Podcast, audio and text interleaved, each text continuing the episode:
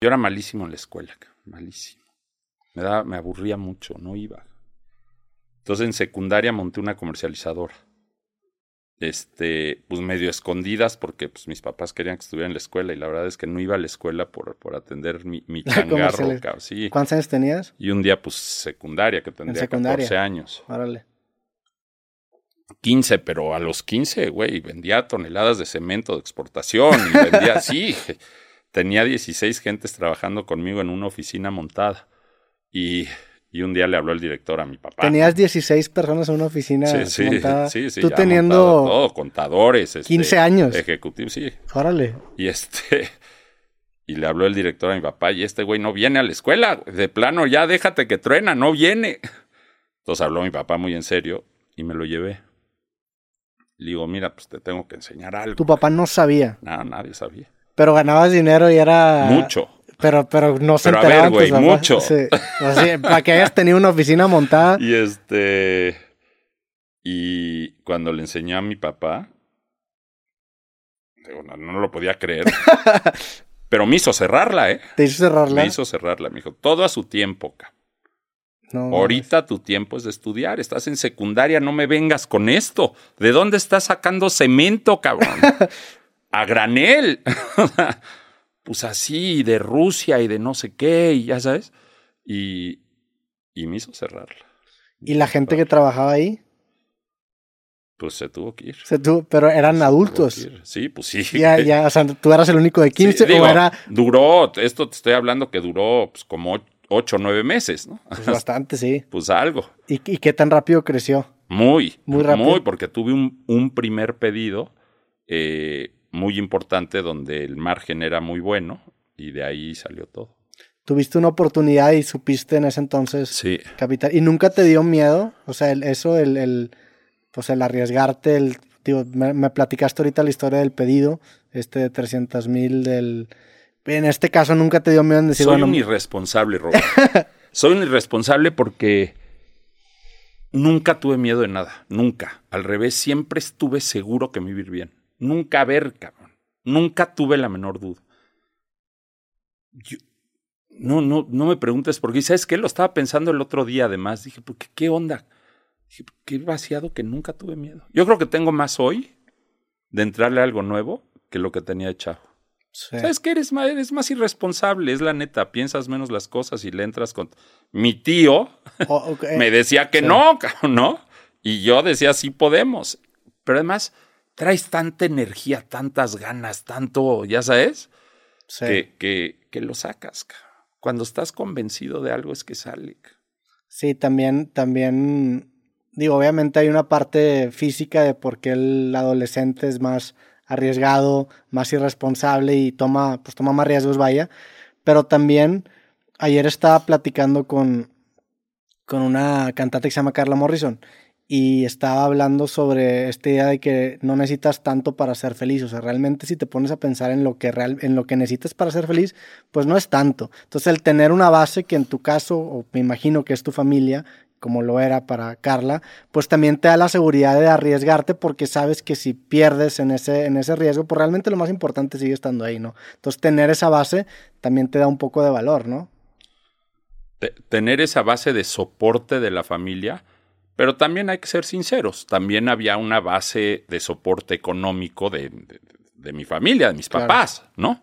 Entonces también sí, claro que cuenta, ¿no? Sí, no, igual. A riesgo y no, me voy a morir de hambre. Estando en secundaria, claro, tienes, tienes a dónde caer muerto, ¿verdad? Definitivamente existe ese privilegio de haber nacido en una, en una familia que tiene que te puede dar de comer, vaya, y eso también te da la oportunidad de arriesgar. Claro, te da una seguridad tremenda tener el soporte atrás. Sin embargo, no todo mundo con ese mismo soporte se arriesga. O sea, sí hay un mérito en tener ese, en tomar esos riesgos, porque existe una demografía de personas que comparten tu misma secundaria, tu misma preparatoria, que están en circunstancias similares a, ti. Sin embargo, hay ciertas personas que despuntan porque también tienen visión, tienen ese reconocimiento de patrones de decir, tuviste una oportunidad en ese entonces. A lo mejor a otra persona le pasa enfrente y no la ve como una oportunidad. Eso también, pues ¿qué es, qué es eso? ¿Talento? ¿Lo ves tú? O, ¿Tienes hermanos? Tengo dos hermanas. ¿Más grandes o más, más chicas?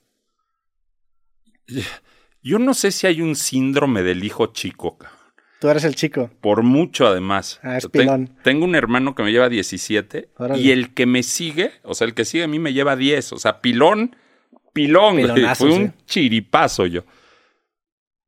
Y yo no sé si es que te tienes que defender de tus hermanos grandes, pero que también al mismo tiempo te consienten y te dan mucha seguridad. Yo no sé qué es, pero ser el pilón tan pilón como yo, mi papá, te digo que era mi adoración y creo que también yo de él, con mi mamá, bueno, una relación preciosa. Entonces yo, yo siempre fui un chavo muy, muy seguro, muy, muy seguro y creo que eso te lo da parte, no parte, en muy, muy, muy buena parte de tu familia. ¿no? El- claro, el tener esa base, pues digo, te, te lo acabamos también en una vida adulta, o sea, mucho de, mucho de nuestra personalidad se puede rastrear a traumas que tuvimos en la, inf- en la infancia, patrones que aprendimos en la infancia. Claro. Y puede sí- ser al revés, puede Claro. jugar exactamente al revés. tanto para bien o para mal, pero definitivamente la infancia por eso habla algo tan importante y tener figuras paternas y maternas que refuercen comportamientos positivos en una vida adulta lo acabas agradeciendo muchísimo. Y lo peor es que a veces te das cuenta ya muy grande, ¿no? O sea, hay, hay ciertas cosas que te pasan en, en su momento en la niñez y como que no les das tanta importancia, pero eventualmente esas experiencias acaban modificándose y acaban convirtiéndose en ciertas voces que tenemos en nuestra cabeza y en una edad adulta dices, qué bueno que me pasó eso, qué bueno que mi papá me dijo eso, qué bueno que mi mamá me dijo eso, ¿no? Por eso la educación es tan importante, claro. Y la y ma- y educación más y la de- las la de casa. ¿no? Sí. y las circunstancias en las que naces, en las que vives, e- el amor de tu familia, ¿no? O sea, cuántas, desafortunadamente, cuántos casos de, de maltrato familiar este, sabemos que existen y, este, y entonces te juega exactamente al Claro. revés, ¿no? El sentirte amado, el sentirte querido, el sentirte valorado, el sentirte, ¿no? Pues te da mucha seguridad. ¿Y cuando regresaste a la vida laboral? ¿Te, te hacen cerrar esta, este, esta, esta empresa que tenías y cuándo regresas a la vida laboral? ¿A qué Le pedí chamba a mi papá. Ok. Cuando me hizo cerrar, le dije, pues sí, digo, tú eres el jefe, ¿no? Pero dame chamba. Voy a ir a la escuela y en las tardes me digo, entonces, el negocio este de uniformes industriales estaba en el centro, en la esquina de Uruguay y Corro Mayor. Y tú eres de Monterrey, entonces no sabes de qué te estoy hablando, pero, pero la esquina de Uruguay y Corro Mayor es donde aprendes, es la, la mejor universidad de México, ¿no? Aprendes a negociar porque aprendes, porque si no te bailan, tú no sabes cuánto. Y le pedí chamba, teníamos la, la fábrica de uniformes y abajo era una tienda muy grande de telas, de venta de telas de, de medio mayoreo y mayoreo. Entonces me dijo, órale, te vas al mostrador, cabrón. Y en el mostrador cortaba metros de manta, ¿no? Y de, y de, de manta de cielo. Eh, y los envolvía y iba, había una caja registradora que le hacías clic, clic, clic y le jalabas y salía un cajoncito, así literal. Y ahí guardabas la lana, dabas el cambio, ¿no? Y entonces, desde secundaria y luego prepa, pues ya me fui a chambear con mi jefe. Y, y pues sí fue una escuela maravillosa, ¿no? Aprendí muchísimo. ¿Qué habilidades crees que sacaste de ahí y qué, y qué habilidades crees que las aprendiste quizá desde más joven? O sea, porque en, en el libro que sacas das como, das como lecciones muy puntuales después de, de cada experiencia. Este, esas, esas lecciones las puedes rastrear a, a anécdotas en específico o son cosas que tú observaste de alguien en específico, o sea, toda esa parte, porque tienes una fama de muy buen negociador, vaya, y pues de hecho has escrito, has escrito sobre el tema. Esas habilidades me gustaría saber de dónde, si las rastreas a una anécdota o son algo que, que las aprendiste o las traías o... Mira, yo, yo vengo de una familia de descendencia libanesa.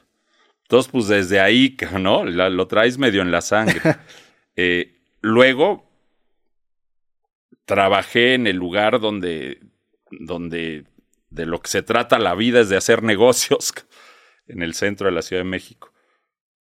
Pero yo no, no me hubiera atrevido a escribir un libro así, mi querido Robert, si no hubiera tenido muchas experiencias a mi edad, que ya no estoy tan chavo como tú, este, muchas experiencias muy importantes de negociaciones de todos tamaños, ¿no? Desde la manta de cielo, te digo, hasta comprar una telefónica. O varias. Sí. Entonces, el libro lo escribo ya que tengo este, un- una serie de experiencias importantes en la vida donde ya me atrevo a compartir esas experiencias para, para que si le sirven a alguien las aproveche, ¿no? Que además, justo es la idea del libro. Ahorita, antes de empezar, platicábamos lo difícil que es hacer lana con un libro, ¿no? Sí. O lo poca lana que, la poca lana que ganas. El negociador fue el libro número uno de ventas en México en el 2021. Número uno en ventas. Qué cabrón, felicidades. Gracias. Y, y, y de eso no vivo. sí, y- ¿No? sí, sí, sí. Entonces, Es que la lista de bestsellers en México también es, es muy baja, la verdad. O sea, es muy baja. necesitas y- 5 mil para ser bestseller. Y en, y en Estados Unidos, digo, no sé cuál sea la cifra, pero no es 5 mil, ¿verdad? Tam- a ver, también es una Mi realidad. editorial, Penguin, me decía que hay un libro que en México fue bestseller, creo que como por el 2015, por ahí. El bestseller número uno, que vendió 300 mil copias. El que más ha vendido en México de mi editorial. Creo que me dijeron 300 mil copias. ¿Sabes cuánto vendió ese mismo libro en Estados Unidos? ¿Cuánto? 8 millones. No mames. 8 millones. O No sea, esa es la es diferencia de la cultura de la lectura en un país y en el otro. Entonces, claro, como dices, aquí 10 mil libros ya eres un bestseller. El negociador lleva más mil. 5 mil. 5 Fíjate. mil. A mí el dato que me habían pasado en su momento era 5 mil libros. Y en Estados Unidos no sé cuál sea ese dato, pero no me imaginaba que era de 308 millones. Sí sabía que un libro muy No, bien- 8, 8 millones. Por eso, de 300 mil, sí, Ah, 300 millones ah, sería dijiste la Biblia. o así. 308, sí, sí, ni la Sí. Biblia. Este, el negociador lleva más o menos 200 mil. Y te digo, es el, y fue el libro más vendido de México, con 200 mil. Hola, soy Roberto Martínez y te quiero recordar que este episodio completo y todos los demás de mi podcast creativo están disponibles totalmente gratis en YouTube y en Amazon Music. Por allá nos vemos.